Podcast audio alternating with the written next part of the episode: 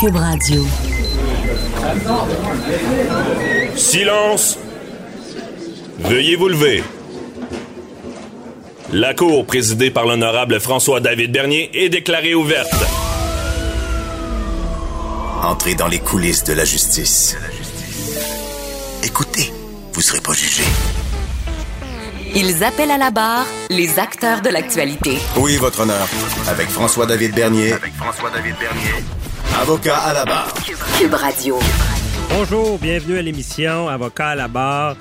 Maître Boily déjà avec moi, assis sur sa chaise, prêt à intervenir. Bonjour, Maître Boily. Oui, bonjour. Bon, aujourd'hui, euh, justement, qu'est-ce qu'on a à l'émission? Tout à l'heure, on va se parler de, de la vente de Belle. euh, ben, de la vente. La vente de V à oui. Bon, qu'est-ce qui se passe avec ça? Euh, on parle de Bombardier également. Bombardier qui a cédé ses actions dans la C-Series. Euh, on va en parler avec euh, Pierre-Olivier Zappa tout à l'heure. Qu'est-ce qui se passe avec ça? Commençons à laisser aller nos actions. Et euh, on, on parle aussi de vol de données parce que euh, avec Éric Parent, les vols de données là, sont d'actualité. Est-ce que l'hémorragie continue? Et euh, également, bon, on va commencer à mettre Boily. euh, un, un gros sujet, là, c'est, c'est tombé à, à la fin de la semaine, bon, vendredi à peu près, là, jeudi, vendredi. Oui. Et il faut en parler.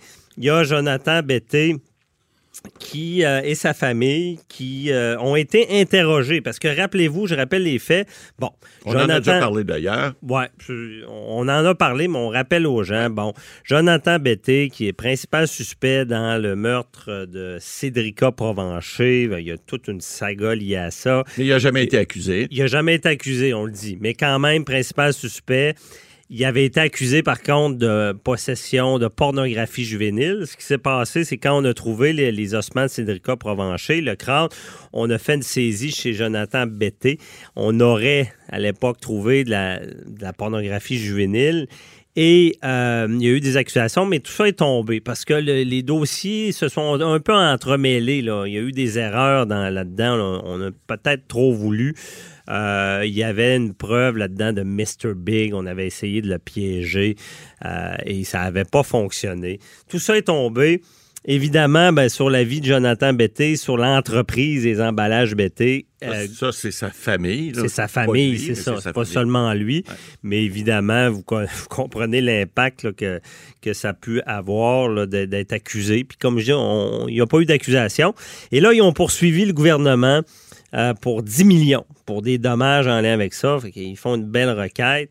Et euh, cette semaine, vous savez, en civil, ben si on poursuit, il faut accepter. On n'a pas le droit au silence comme en criminel. hein. Ne peut Faut pas faire de cachette. Non, pas de cachette. On est obligé d'être interrogé. Ouais. Et là, ces interrogatoires-là ont, ont eu lieu.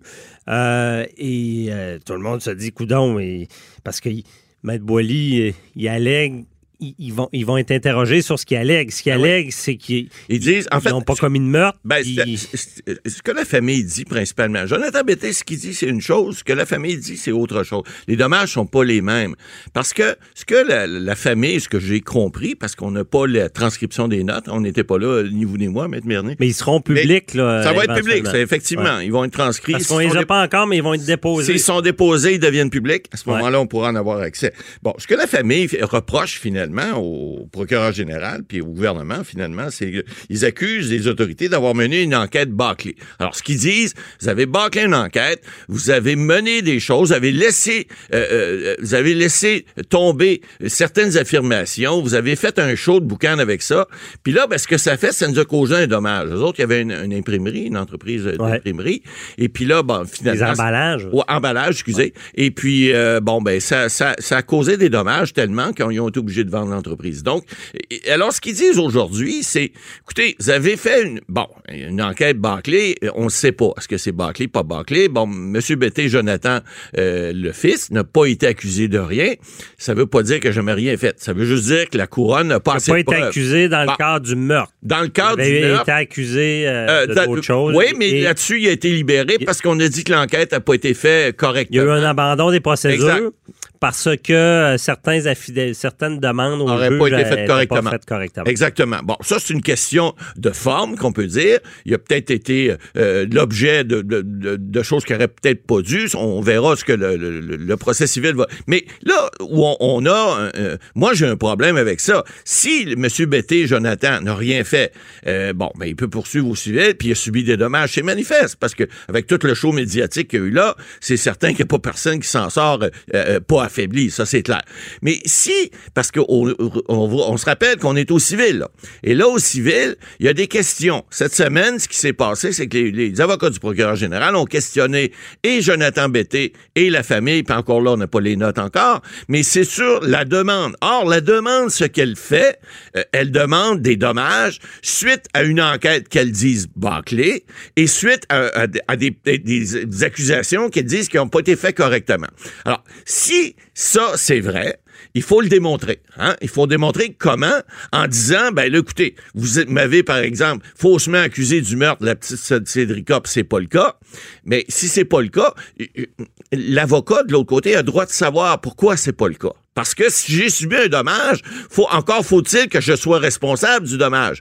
Si je n'ai pas fait quelque chose et que je suis faussement accusé, ben, en quelque part, vous avez le même chose. On avait discuté il y a quelques, quelques semaines, M. Bernier, souvenez-vous du cas de Colosse Plamondon. C'était le même principe. Colosse Plamondon, c'est l'individu qui était condamné à vie pour euh, pour un meurtre qu'il disait ne pas avoir commis. Et puis après 27 ans, on aurait dit, ben, excusez-nous, M. Plamondon, on n'avait peut-être pas assez de preuves. Mais on, pense qu'on aurait dû, parce que le juge René de la Sablonnière, qui était à l'époque procureur de la Couronne, lui est venu témoigner au procès civil, dire non, non, on avait assez de preuves. Bon, il y a eu peut-être des vices de, de, de forme dans le cas de M. Plamondon qui aurait fait qu'il aurait peut-être pas été condamné si on avait donné ça, mais nous, on pense que c'est lui qui l'a commis. Alors là, au civil, ben, c'est une question de prépondérance de preuves. C'est plus comme au criminel où c'est hors de tout doute raisonnable. faut que le juge ou le, ou le jury n'ait aucun doute sur la culpabilité de l'accusé. Au civil, c'est la prépondérance. La prépondérance, c'est 50 plus 1, autrement dit. Ouais. Pour, pour, pour revenir euh, en matière de, de, de, de comme en matière d'élection, celui qui a le plus de votes, c'est celui qui gagne. Mais en matière de, probabilité, on parle de, prépondérance de preuves, on parle de 50 plus 1. Donc, il faut que ça soit plus probable que moins probable. Mais ça, ça n'a rien à voir avec le hors de tout doute. Le hors de tout doute, c'est pas de doute. Alors, 1% de doute, ça s'appelle un doute. Alors, c'est pas pareil. Donc, le fardeau de preuve n'est pas le même. Et là, ce que le procureur général aura à démontrer dans ce cas-là, c'est que monsieur a peut-être subi des dommages, mais si il y a par prépondérance de preuves, on, va, on revient au dossier d'O.J. Simpson. Souvenez-vous, il a été acquitté au criminel parce qu'il rentrait pas dans le gant. Hein? Souvenez-vous de l'histoire du gant, là, il rentrait pas dedans. Bon, est-ce que le gant avait refoulé? Ça, c'est une autre affaire. Mais il reste que au civil, il a été condamné, il a même fait faillite. Il a été condamné parce que la famille l'a poursuivi en disant Écoute, t'as peut-être pas été condamné au criminel. Nous autres, on pense que c'est toi pareil. On a subi un dommage. Ouais. Ils ont démontré à la Cour, aux États-Unis, c'est différent, le système n'est pas tout à fait le même, mais la prépondérance reste pareille. Ils ont démontré à la Cour que il y avait plus de chances qu'il ait commis le crime qu'il ne l'ait pas C'est commis. ça. Mais là, mêlez pas, il faut pas mêler Ouais. nos auditeurs.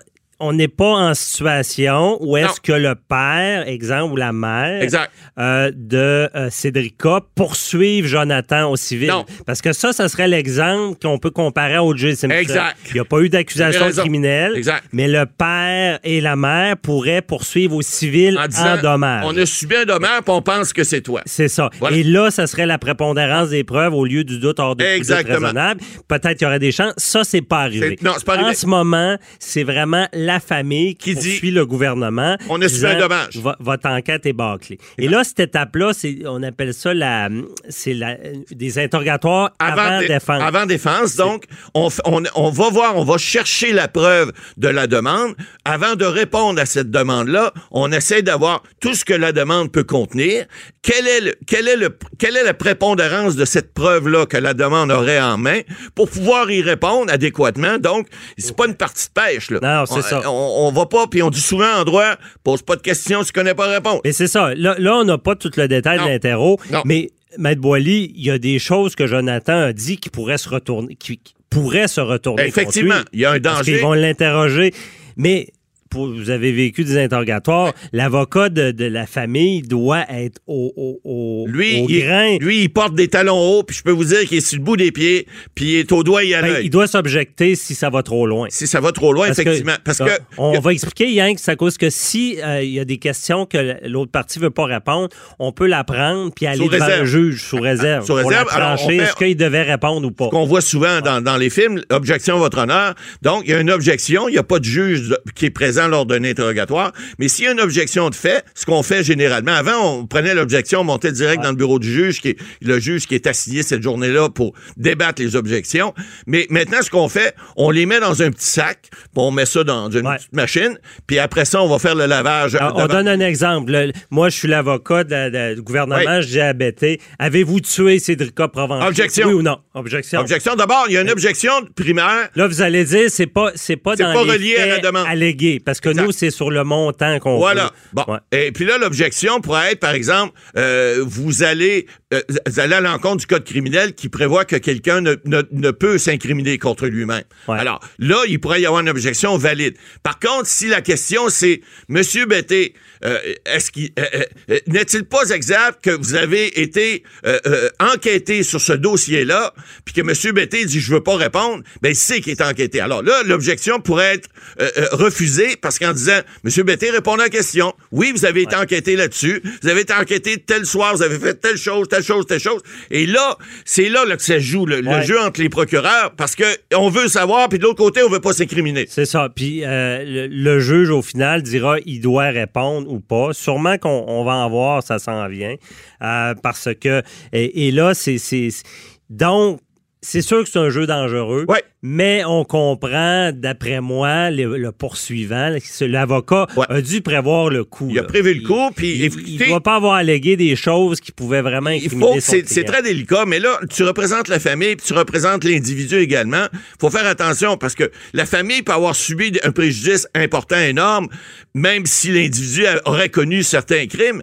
Euh, euh, mais, mais ça veut pas dire que l'individu, Jonathan, entre guillemets, Ouais. n'aurait pas aussi Puis- droit à certains dommages. C'est ça. Puis là, on, on doit terminer, Ouais. mais on rappelle que ce genre de poursuite-là, c'est très difficile de poursuivre le gouvernement parce qu'il a porté des accusations, il a enquêté. On Sinon, imaginez, le- le système ne marcherait plus Ah, s'il avait toujours peur d'accuser. Mais s'il déraille, si on dit qu'il y a de la, la, la malveillance, là, dans ce temps-là, le gouvernement pourrait être condamné. À suivre, on s'en reparlera, Maître Boily. Revoir. Tu te retrouves tout à l'heure pour un autre sujet.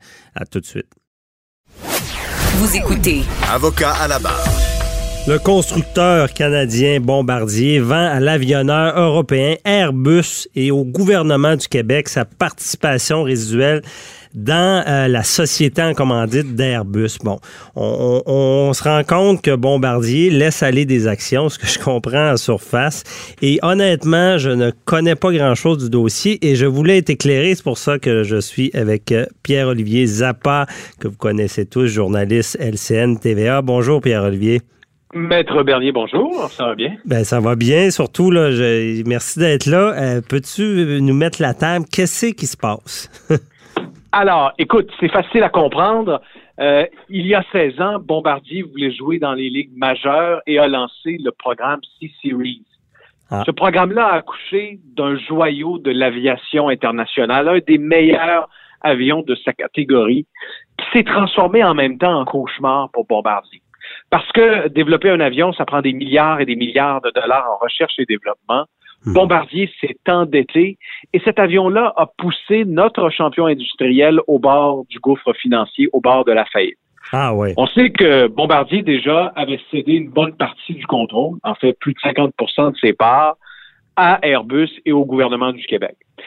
Aujourd'hui, euh, en fait, euh, ce week-end, ce qu'on peut dire, c'est que ça a été une grosse semaine pour Bombardier parce que euh, le géant a été forcé, étant donné sa dette colossale de 12 milliards de dollars canadiens, de vendre ce qui lui restait euh, dans euh, le programme du A220, hein, parce que le Mhm. nom avait changé. On est passé de la C-Series au A220. Bombardier avait encore un tiers, donc 33% des actions. Et là, Bombardier a dit, écoute, on peut plus soutenir financièrement ce programme. Euh, on va s'en débarrasser. Et là, a dit à Airbus, écoutez, on cède nos parts. Airbus a dit, parfait. Moi, je vais verser à Bombardier l'équivalent d'1,3 milliard de dollars. Et le gouvernement du Québec, dans tout ça, évidemment, qui, euh, souvenez-vous, hein, sous la gouverne de Philippe Couillard, avait versé 1,3 milliard de dollars, euh, a augmenté sa participation sans verser un sou, mais a négocié avec Airbus en disant, écoutez, euh, Bombardier se retire, le gouvernement, notre participation va passer de 16 à 25% Donc, en ce moment même, 75% du programme est entre les mains d'Airbus, 25% est entre les mains des Québécois qui nous écoutent, car collectivement, on a injecté, faut-il le rappeler, 1,3 milliard en 2015. OK. Bon. Et euh, tout ça, dans le fond, c'est que, à quelque part, c'est c'est un projet qui était trop gros pour Bombardier. C'est ça que je comprends, là.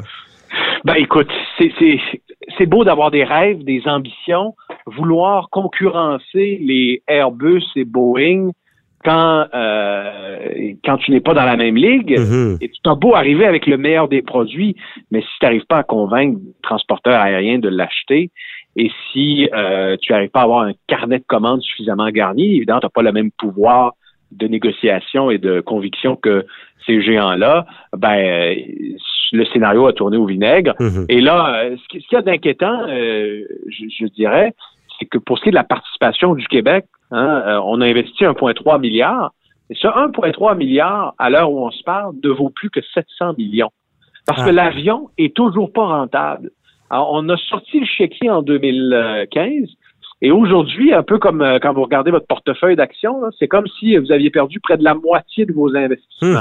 Parce que le programme n'est pas rentable et euh, disons qu'il est encore en stade de démarrage. On n'a pas livré assez d'avions, on n'en produit pas assez pour, que ce, pour générer des profits. Mhm. Et là, le gouvernement a dit euh, cette semaine, euh, le ministre de l'Économie, ce qu'on espère, nous, c'est euh, qu'en 2026, lorsqu'on va revendre notre partie à Airbus, euh, c'est que le programme soit rentable et que les Québécois, collectivement, on, on puisse récupérer notre, euh, notre mise de 1,3 milliard. Mais ça, euh, c'est loin d'être garanti. Et euh, espérons que ce programme connaisse un succès, que qu'Airbus produise et vende des avions, parce que sinon, les Québécois pourraient laisser un, un gros magot sur la table. Oui, mais Airbus, parlons-en, un géant, c'est un géant par rapport à Bombardier. Euh, et euh, parce que ça, ça pourrait être viable, mais c'est à long terme. là. Parce qu'il y a quand même un intérêt d'Airbus. Airbus semble euh, de plus en plus, je dirais, parce que lo- lorsque je m'entretiens avec des, soit des dirigeants, des gens qui y œuvrent, qui y travaillent, Mhm. semble de plus en plus à l'aise, connecté avec la grappe aéronautique euh, québécoise. Euh, ils semblent euh, trouver que chez nous, puis ils ont bien raison, on a des travailleurs compétents, on a des ingénieurs qui connaissent ça, Mhm. puis l'industrie aérospatiale au Québec, c'est 40 000 jobs, ça va bien, on a des compétences et on se démarque. Alors, il serait pas surprenant de voir Airbus au fil des prochains mois euh, et des prochaines années accroître sa présence au Québec. Espérons-le parce que Mhm. Airbus est déjà très présente, en, évidemment, en France, en Alabama, aux États-Unis. Et il faut que le gouvernement et il faut que les, les entreprises du Québec travaillent fort avec Airbus parce que, tu sais, on constate, euh, M. Bernier, que le, que le Bombardier n'est plus le champion industriel d'autrefois. Ce ne sera Mhm. pas nécessairement le gros donneur d'ouvrage au cours des prochaines décennies parce que là, tout indique que Bombardier va seulement conserver ses, ses avions d'affaires. Mhm. Alors, si tu veux avoir une grappe aérospatiale forte, euh, ben, il faut nécessairement qu'Airbus euh, se sente à l'aise au Québec et puisse euh, déployer euh, ses installations et éventuellement, ce qui serait génial, c'est de produire des pièces pour d'autres avions d'Airbus euh, et, et s'assurer de la croissance de l'entreprise au Québec parce que la croissance d'aérospatiale, je dirais, passe de moins en moins malheureusement par notre fleuron bombardier Mhm. et de plus en plus par le géant français Airbus. Je comprends. Mais à quelque part, le produit doit devait être bon quand même. C'est, je, je, je te pose la question, est-ce que Bombardier a fait des erreurs majeures là-dedans? Ou simplement on ne devait pas toucher à ça ou vendre l'idée au départ? ou, euh? Assurément, si on regarde en rétrospective le projet du C-Series, il y a eu des erreurs euh, stratégiques catastrophiques. Ah ouais. Des dirigeants qui euh, euh, se sont lancés dans une aventure en sous-estimant probablement l'ampleur de la tâche et les coûts qui y sont rattachés. Maintenant, oui, on peut blâmer ces dirigeants-là aujourd'hui, mais soyons tout de même, dans une certaine mesure, indulgents parce qu'on regarde d'autres constructeurs à travers le monde connaissent sensiblement les mêmes problèmes lorsqu'ils lancent des avions de pointe. Là, je prends l'exemple de Mitsubishi, Mhm. qui tente par tous les moyens depuis plusieurs années de mettre sur le marché le Space Jet.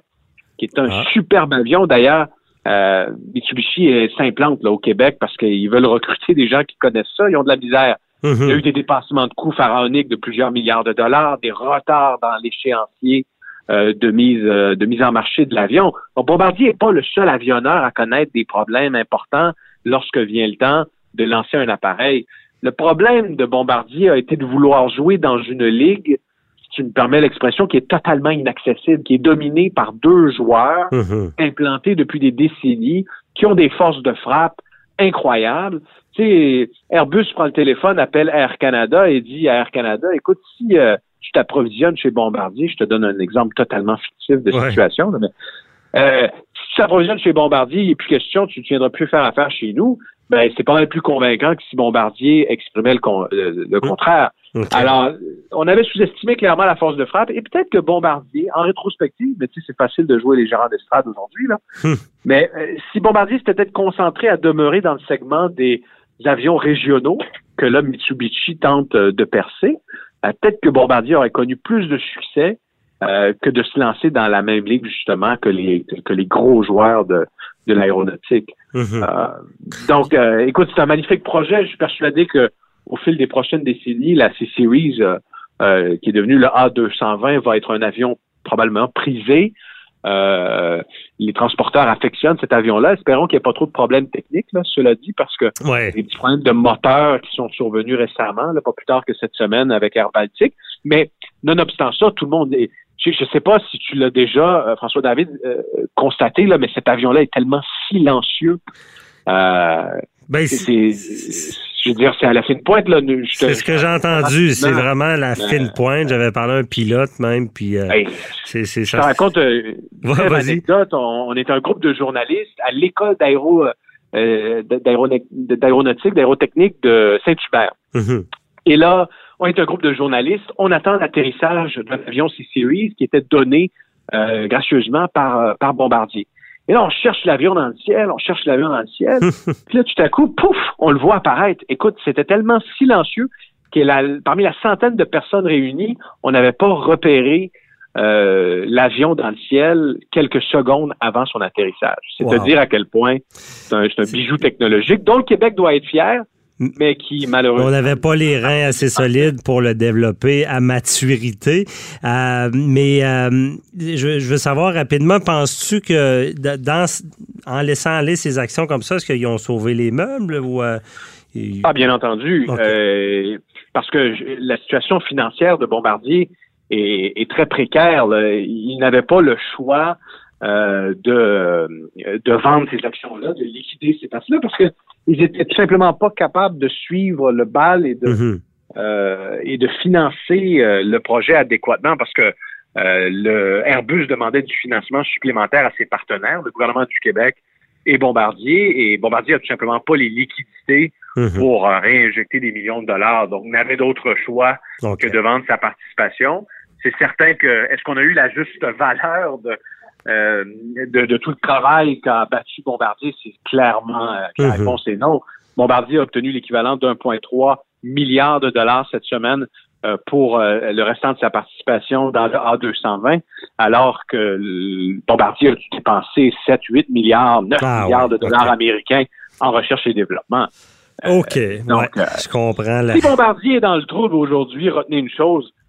La raison principale, c'est le A220, c'est la C-Series, c'est les décisions qui ont découlé de ce projet-là. Parce que si on n'avait pas eu de tels problèmes, ben aujourd'hui, peut-être que notre champion industriel serait plus fort. demeurerait numéro un avec Ouais. des, des filiales fortes puis avec euh, Ouais. des projets forts. Je comprends mieux. Merci des explications parce que, évidemment, disons qu'il n'est jamais trop tard pour bien faire. C'est un boulet, on le comprend bien, tu l'as bien expliqué. Donc, on souhaite le meilleur pour Bombardier pour la suite, des projets peut-être plus accessibles. Merci beaucoup, euh, Pierre-Olivier Zappa, là, de nous avoir éclairé dans ce dossier-là. Toujours un plaisir de collaborer. Bon week-end. Merci, bon week-end. Bye-bye. Avocat à la barre. Avec François-David Bernier. Des avocats qui jugent l'actualité tous les matins.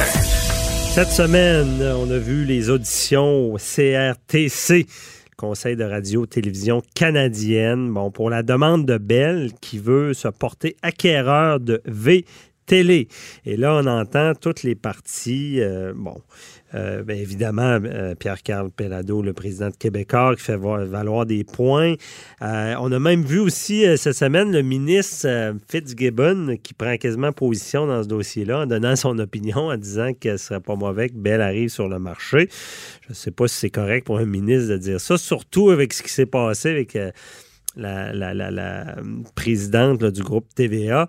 Ah, et on voulait en discuter avec euh, notre chroniqueur, Jean-Paul Boilly. Bonjour. Oui, bonjour. effectivement, Monsieur le ministre, des fois, c'est drôle, hein, parce que il, y a toujours, faut toujours garder une petite gêne. On avait parlé la semaine dernière dans l'autre dossier, comme vous venez de souligner. Euh, là, cette semaine, il dit écoute, moi, je, ne dis pas ça comme ministre, je dis ça comme euh, auditeur ou quelqu'un. Euh, Personnellement. personnel, nobody. Mais t'es pas nobody, M. Fitzgibbon.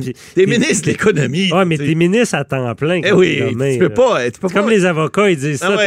t'es pas avocat, t'es officier de justice en tout cas. Exact. Puis ça fait partie de ton personnage. Alors, tu peux pas dire ça. Là, le problème, c'est que, vous voyez, le, ministre fédéral, Stephen Guilbeault, lui, il dit écoutez, il y a le CRTC qui vont décider. Il y a des gens qui sont qui ont été appointés pour faire euh, pour faire ces, ces, ces, ces études-là, entre guillemets, pour voir qui doit ou non acheter. Bon, je veux pas dire que Bell euh, est mieux placé ou moins bien placé. Euh, bon, on a notre, notre, grand patron cette semaine qui a dit, écoutez, là, ça serait une catastrophe pour, en tout cas, pour le, groupe de Québécois, parce que, il faut comprendre une chose, là, Bell, là, c'est pas, c'est pas la, la, binerie du coin de la rue, là. Non, non, non, non, non. Quand vous regardez regardez la, capitalisation boursière de Bell. Là, Mais pourquoi tout le monde dit c'est si gros? Ben, c'est gros. Ben, je vais vous donner, je vais vous donner une ordre de grandeur. Quand tu regardes les deux capitalisations, celle de Québécois, qui est à peu près autour de 8 milliards, celle de Bell est à peu près autour de 60 milliards. Ah. Alors, on parle de, on, parle de David contre Goliath. Mais pourquoi Bell est devenu si fort? Ah, ben, parce ça, que... ça vient dans le temps, le, téléphone. il y ben, avait, juste le téléphone. Ben, c'est un peu comme Bombardier, sauf que les autres, ils ont réussi. Ils se sont diversifiés dans divers médias, que ce soit au niveau de la télé, de la radio. Euh, bon, on a vu des annonces de Québécois, gros, gros, gros comme le bras dans le journal cette semaine, le Journal Montréal, le Journal de Québec, les pages bleues. Là. Vous voyez toutes les entreprises de Bell. Au niveau des postes de radio, il y en a, je sais pas combien, là, il y en a, il y en a, il y en a. De la télé, il y en a. Bon, là, il y a des gens cette semaine qui disaient, peut-être pas à tort, j'ai entendu ça sur plusieurs réseaux, euh, à Radio-Canada, etc. Ils disaient, écoutez, euh, bon, ils ont pas vraiment de, ils ont beaucoup beaucoup de radios anglophones, c'est vrai, dans les provinces, en Ontario, dans les Maritimes, euh, dans l'Ouest. Bon, c'est vrai. Au niveau de, au niveau de la télé, euh, ils ont que des canaux spécialisés à ce que sache, comme Canal D, Canal Vie. bon, ils ils ont RDS, Super Écran. Bon, Vrac Télé, euh, euh, euh, tout ça, c'est des canaux spécialisés, je comprends. Mais donnez-leur un, canal qui devient un, un, canal un peu comme TVA ou Radio-Canada. Qu'est-ce que ça fait? Bon, on a vu que là, Écoutez, il y a un rapport qui est sorti là, il y a deux semaines, le, rapport Yale, qui donne à peu près 200 recommandations. Une des recommandations, puis je prenais le vice-président Bissonnette de Radio-Canada euh, cette semaine, euh, il disait, écoutez, on n'est pas contre le fait qu'on puisse pas avoir de la publicité, mais, mais il reste que la publicité est un revenu important pour Radio-Canada. Mais malgré tout, comme ils ont des subventions, eux, c'est vos poches, les miennes, qui payent pour ça, euh, s'il y a un remplacement, bon, la tarte publicitaire sont prêts à la laisser peut-être au privé.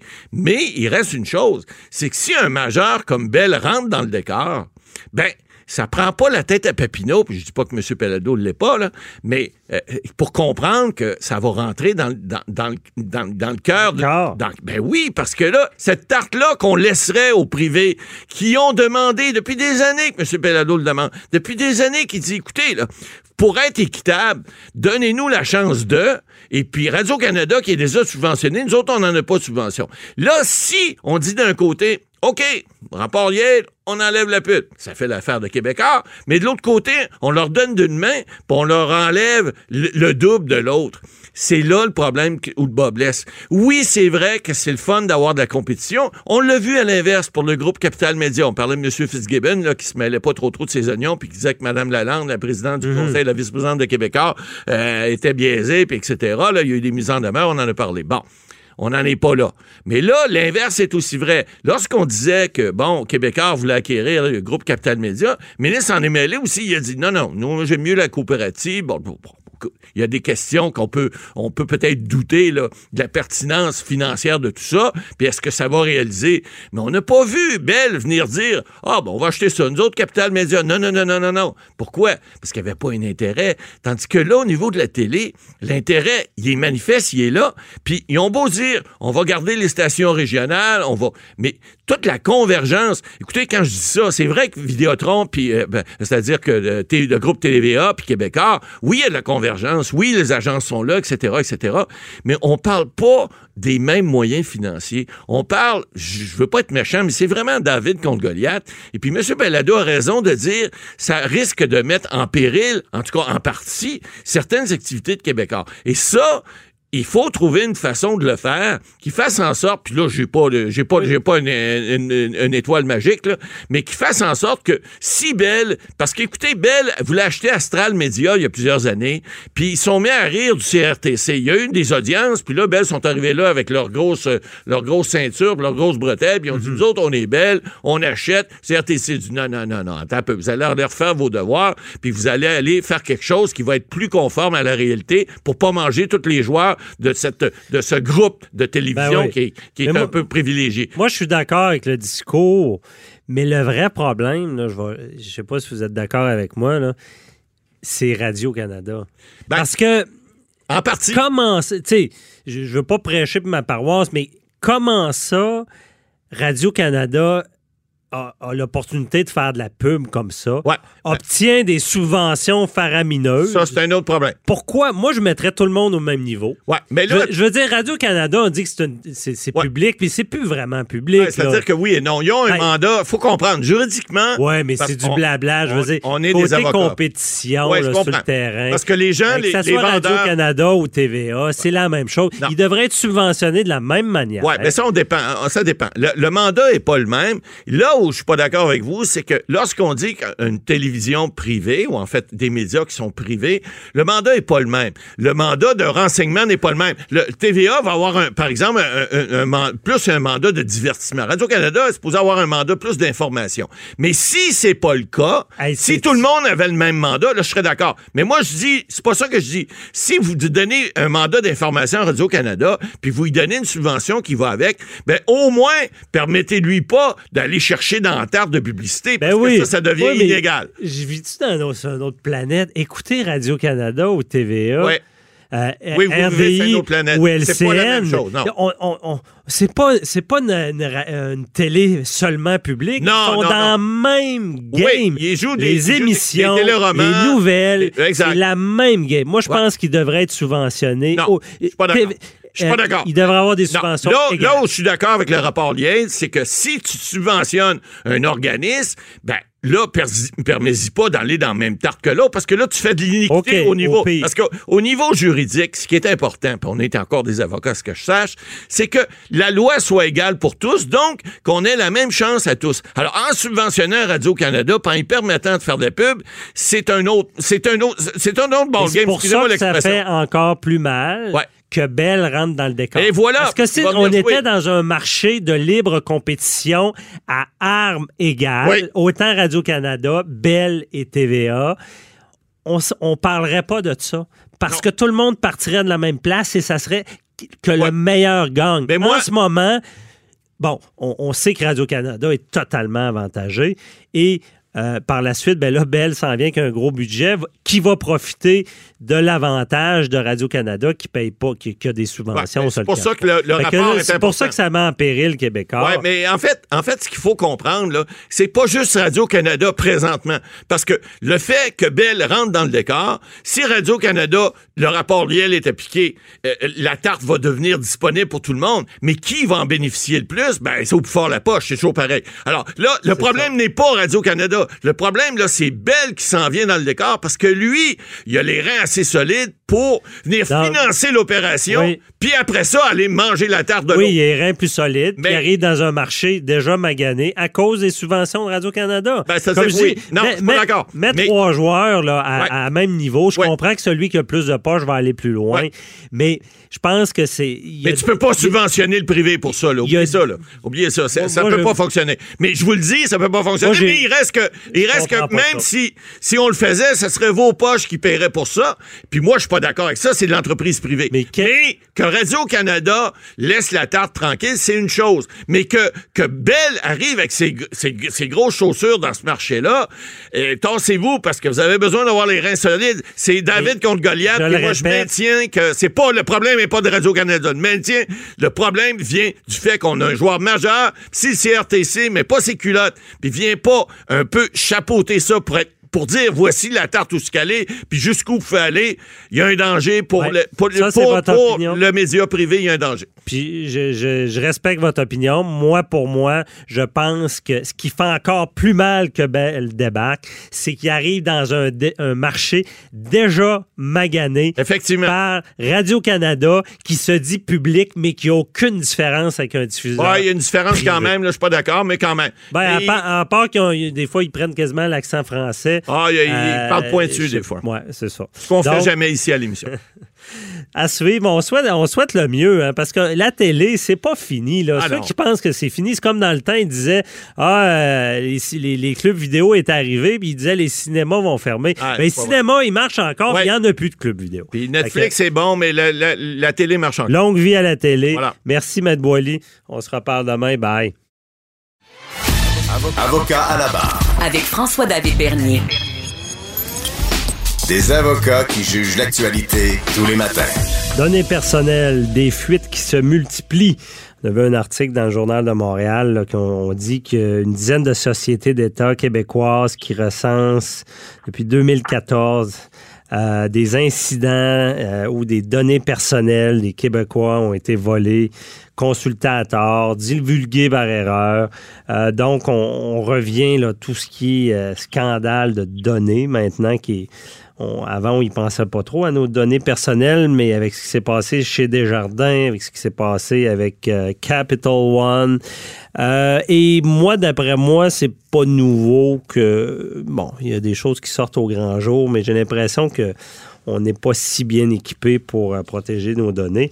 Voilà, on voulait en parler avec un spécialiste, Éric Parent, spécialiste en cybersécurité de Eva Technologies. Bonjour, Monsieur Parent. Bonjour. Ah, donc, euh, cet article-là qui est assez alarmiste, euh, on, bon, on a vu le cas des jardins, on s'en était parlé, euh, bon, Capital One. Est-ce que vraiment, de nos jours, c'est, c'est- est-ce qu'on a perdu le contrôle? Ben, c'est sûr que ça, ça peut donner cette impression-là, surtout qu'un article de ce genre-là là, qui ressort un paquet de, de, de petits cas qui sont potentiellement insignifiants. Parce que, pensons-y, là, envoyer la mauvaise carte d'assurance maladie avec la mauvaise photo dessus à la mauvaise personne, c'est pas la fin du monde. C'est une carte qui, finalement, qui est même pas utilisable. Euh, deuxièmement, la personne qui la reçoit, ça veut pas dire que c'est un criminel qui est prêt à exploiter cette information-là. Fait que dans la plupart des cas qu'on voit là, on voit des erreurs humaines dans des processus. Tu sais, la mauvaise lettre qui est envoyée à la mauvaise personne, là, ça, devient pas une catastrophe par soi-même. Là. Fait qu'il faut faire attention quand même au Il y a des degrés, là. Il y a des degrés de, de, là. Ben Euh, oui, ben oui. Parce que toi, si tu devais gra- grader ça, ces degrés-là, que que t'en as vu, là, puis à- dans une autre entrevue, on se, par- on se parlait de l'espionnage industriel. Euh, euh, c'est quoi le pire qu'on peut faire avec des données personnelles? Ben, le pire qu'on peut faire, évidemment, c'est peut-être aller se faire passer pour cette personne-là, mais comme, comme je viens de dire, c'est pas nécessairement ça qui va se produire. C'est pas à cause qu'on a envoyé ta- ton dernier compte de banque, ton état de compte à la mauvaise adresse, qu'automatiquement tu vas te faire frauder, là, loin de là. Mhm. C'est euh, c'est pour ça qu'il faut faire attention. Là-dedans, on a des cas, des fois, qui, qui sont même pas répertoriés. Parce que ça, c'est les cas qui ont répertoriés, souvent, disons que c'est les cas évidents ou faciles. Tu sais, si t'as envoyé en mauvaise affaire à la mauvaise adresse, ben, c'est aussi bien de le dire, hein, parce que tout le monde- il y a quelqu'un qui le sait, anyway. Fait que euh, c'est un peu ça qui ressort dans ce genre de déclaration-là. Moi, qu'est-ce qui m'inquiète plus, c'est bien plus ceux qu'on qu'on sait pas, parce qu'ils n'ont pas été déclarés. là. Et puis, dans, on parle, on parle là-dedans d'entreprises comme Emma Québec, Hydro-Québec, Élection Québec. Ces entreprises-là peuvent faire affaire avec un sous-traitant qui est même dans un autre pays, parce que c'est efficace de faire ça des fois. Et puis là, il y a- en réalité, il y a un gros problème, parce que ce sous-traitant-là qui est dans un autre pays, est-ce que eux ont consulté nos données sans être autorisés? Euh, on ne le saura jamais, finalement. Ils n'ont pas les mêmes règles, les mêmes, les mêmes lois dans ces autres pays-là. Mhm. Non, c'est sûr que c'est pas toutes les mêmes règles partout, mais euh, à quelque part, parce que on, pense au ce qui s'est passé chez Desjardins puis le, vol de données. Est-ce que vraiment euh, c'est comme l'alarme qui a sonné, c'est aussi grave qu'on pensait ou pas? Y a tant de vols de données que ça de nos jours? Ben, il y en a probablement beaucoup plus qu'on, ben, pas probablement, il y en a beaucoup plus qu'on, pense, là, ça c'est certain.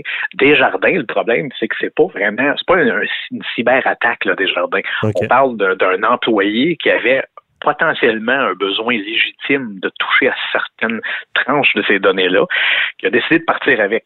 Fait que tu peux mettre toutes les, les, firewalls, les pare-feux, les, technologies que tu veux, mais ça, ça va être très difficile à contrôler. On a un, employé que légitimement a affaire à toucher à ces données-là. Fait que dans le contexte des jardins, il n'y avait peut-être pas affaire à avoir la date de naissance au complet dans son besoin d'affaires. Mm-hmm. Fait qu'il y a quand même des choses qu'on peut nettoyer, qu'on peut optimiser pour réduire l'impact ou la, la largeur des données qui va pouvoir partir avec. Mais c'est quand même un cas qui est, bon, je ne vais pas dire isolé, mais un cas qui est très difficile à contrôler. Oui, c'est très difficile à côté parce que nos données, on les donne partout. je veux dire, euh, il me semble qu'on fait pas euh, grand-chose si on donne pas notre adresse, notre date de naissance, euh, notre nom, que ce soit à la clinique, que ce soit à la pharmacie. Je veux dire, ça, ça, ben, drôle, hein? on fait un gros scandale avec, la, avec Desjardins. Mais en réalité, ces morceaux d'information-là, on les a, on les a euh, éparpillés un peu tout partout, finalement, dans les 10 dernières, 20 dernières années. Euh, quand, on avait des clubs vidéo puis qu'on s'abonnait pour aller, aller louer des vidéos, ben, on donnait toute l'information. Ouais. Fait que c'est, c'est pas comme si c'était un grand secret. Le, vrai problème, le vrai scandale là-dedans, c'est qu'on n'a pas vraiment évolué au niveau de la façon qu'on fonctionne. Alors, pourquoi qu'une date de naissance, c'est encore important? Pourquoi qu'un numéro de social, c'est encore important? C'est ces enjeux-là qu'il faudrait adresser. Et puis l'autre chose qu'on revoit souvent, là, ça n'en parle pas spécifiquement dans certains articles-là, mais il y a un autre article cette semaine, là, il y a un politicien qui a, qui a, mis en place ou qui veut mettre en place une, nouvelle loi. Il veut que ça se rapproche beaucoup aux lois européennes pour la protection des données. Ça parle encore de pénalités aux entreprises. C'est pas là, le vrai nerf de la guerre, dans mon opinion. Okay. des pénalités personnelles pour les dirigeants quand ils sont négligents. Mhm. C'est ça qui manque. Parce que là, pour l'instant, c'est toujours l'entreprise qui paye. Une entreprise sur la bourse, le dirigeant, il sait qu'il sera probablement pas là dans 5 ans ou dans 10 ans. Fait que le fait que l'entreprise va avoir des pénalités, bon, Mhm. C'est pas. Euh, ça C'est gestionnaire, c'est euh, personnellement. Là, comme un peu on voit avec les, les, entreprises et les déductions à la source, ici, c'est pas payé, c'est pas seulement l'entreprise qui va la devoir, mais c'est l'administrateur. C'est un peu ça. Ben, c'est ça, exactement. D'ailleurs, moi, je vois des cas, évidemment, on peut pas vraiment nommer les entreprises, mais je vois des cas que les dirigeants, souvent, sont, sont complètement négligents. Mhm. Euh, si on parle d'une entreprise qui offre un service info-nuagique, un service que les gens vont aller s'inscrire dessus, mais qui n'a jamais eu aucun test de sécurité. Puis des, fois, c'est des choses qui sont reliées au gouvernement. Alors, il y a des, des, programmes, si on veut, qui sont euh, qui sont reliés à ça. Mm-hmm. Alors, ça, ça finit dans mon dans ma tête à moi, c'est une négligence qui, qui pourrait être considérée criminelle de dire on offre un service sur l'Internet où qu'on va récolter des informations très sensibles de la population. Et puis il n'y a jamais personne qui a vraiment testé ça. Là. OK. C'est grave un peu. Ah, c'est ça, c'est grave, mais je ne sais pas ce que tu en penses, mais j'ai l'impression que, que puis je pense que tu avais commencé à parler que, que nos données personnelles, c'est quasiment une cause perdue pour l'instant, puis que le travail serait plus à, je sais pas s'il y a des solutions euh, pour avoir un prêt. Euh, on n'est pas rendu à avoir une micro-puce chacun pour se faire identifier, là, mais euh, y a-tu d'autres manières de fonctionner que de demander une date de naissance, un nom puis une adresse ou, pour autoriser de l'argent ou qu'il y ait des transferts, des choses comme ça? Ben moi, je pense qu'au Québec, au Canada, c'est facile parce qu'on n'a pas 10 000 banques. Hein. On a seulement quelques grandes banques. Alors, ils pourraient se mettre ensemble puis probablement partir de leur propre bureau de crédit. Mm éliminer les Equifax et les transunions là, qui n'ont qui pas vraiment de grande valeur ajoutée dans le contexte d'aujourd'hui. Et puis, arrêter de donner du crédit dans les passages à l'aéroport. avoir vraiment un processus formel de, de, de demande de crédit puis d'authentifier quelqu'un pour de vrai. Alors, si t'es pas capable d'authentifier la personne à un seuil qui est raisonnable, ben donne-lui pas de crédit. Ben, si tu en donnes, ben va, va pas mettre une cache sur, le dossier de crédit après s'il paye pas, surtout quand tu as donné le crédit à la mauvaise personne. OK, je comprends. Et euh, ben, puisque c'est un peu ça aussi, une fois que le mal est fait, en ce moment, euh, il y en a qui se battent avec, euh, avec les, les TransUnion de ce monde puis qui faxent là, pour c'est peut-être pas une responsabilité. Ça reste pas la responsabilité de l'entreprise qui a autorisé trop facilement du crédit. C'est à, la personne qui s'est fait frauder euh, de, se battre pour faire reconnaître qu'il n'avait pas pris le crédit. On devrait quasiment inverser le fardeau. Ben exactement. Fait qu'imagine la, la, banque ou l'entité qui a fait une grande gaffe comme ça, qui a, qui a créé un dossier au nom de la mauvaise personne. Si eux devraient payer une grande pénalité, puis si eux devraient faire le ménage, ben ça, ça, ça irait déjà mieux. Mais aujourd'hui, même si on offre des choses, on va utiliser le terme protection. Hein. Mhm. Les jardins, c'est les premiers, je pense, à l'utiliser euh, aveuglement, là. Euh, constamment dire qu'on vous offre la protection, mais c'est pas de la protection. Là. Tu l'as mangé la claque à la gueule. Fait que là, c'est plus la protection rendue là. Fait que c'est quand même toi qui va peut-être être accompagné, oui, puis c'est très gentil, très noble de, de m'accompagner, mais c'est quand même moi qui va vivre peut-être un, enfer, si on veut, pendant six mois, à faire le, ménage dans ce dossier-là. Entre-temps, si j'ai besoin d'aller chercher une nouvelle carte de crédit ou d'aller m'acheter un véhicule que je vais mettre sur crédit, ben, je vais être impacté par tout ça pendant des mois et des mois et des mois, le temps que le ménage se fait. Mm-hmm. C'est là qu'est le problème. OK, je comprends. Et euh, pour savoir comme ça, est-ce qu'il y a des. Euh, on, on, parle de données sensibles, mais sais, les, méthodes d'identification, tu disais, bon, moins donner du crédit facile, euh, de, de, de valider. Ça veut-tu dire euh, valider avec la voix? Ça veut-tu dire une empreinte de, de, de l'œil? Ou je sais pas, c'est quel genre de manière qu'on pourrait fonctionner? Ben, le, problème qu'on a aujourd'hui, justement, c'est qu'il n'y a pas rien de centralisé qui vient donner une identité numérique fiable. Mhm. Ça, c'est un problème que le gouvernement pourrait adresser. Les banques pourraient l'adresser de leur propre façon, avec un processus de... de, de comme je vous donne un exemple. Tu vas chercher un, passeport. Ça demande un paquet d'affaires pour aller chercher un passeport. Ben, si quelqu'un prend ça en charge, il pourrait avoir le même processus pour arriver à une identité qu'on pourrait appeler numérique, là, mais une identité fiable. Et puis, ce, niveau de fiabilité-là pourrait être rattaché à qu'est-ce qu'on a demandé à la personne. Là. Si on est juste demandé de nous montrer un permis de conduire dans une pièce mal éclairée, ben, c'est mhm. pas un niveau très fiable.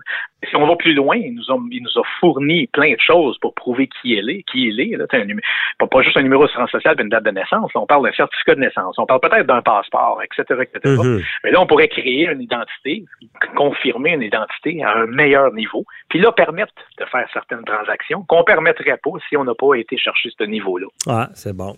C'est une bonne idée. Oui, parce que je comprends bien. Oui, c'est effectivement un passeport, c'est pas facile à avoir. Puis une fois qu'on l'a, euh, c'est quasiment de, donner cette identité-là avec une, forme de validation, un code. Évidemment, après ça, il ne faut pas se faire frauder ce code-là, sinon il peut y avoir d'autres problèmes.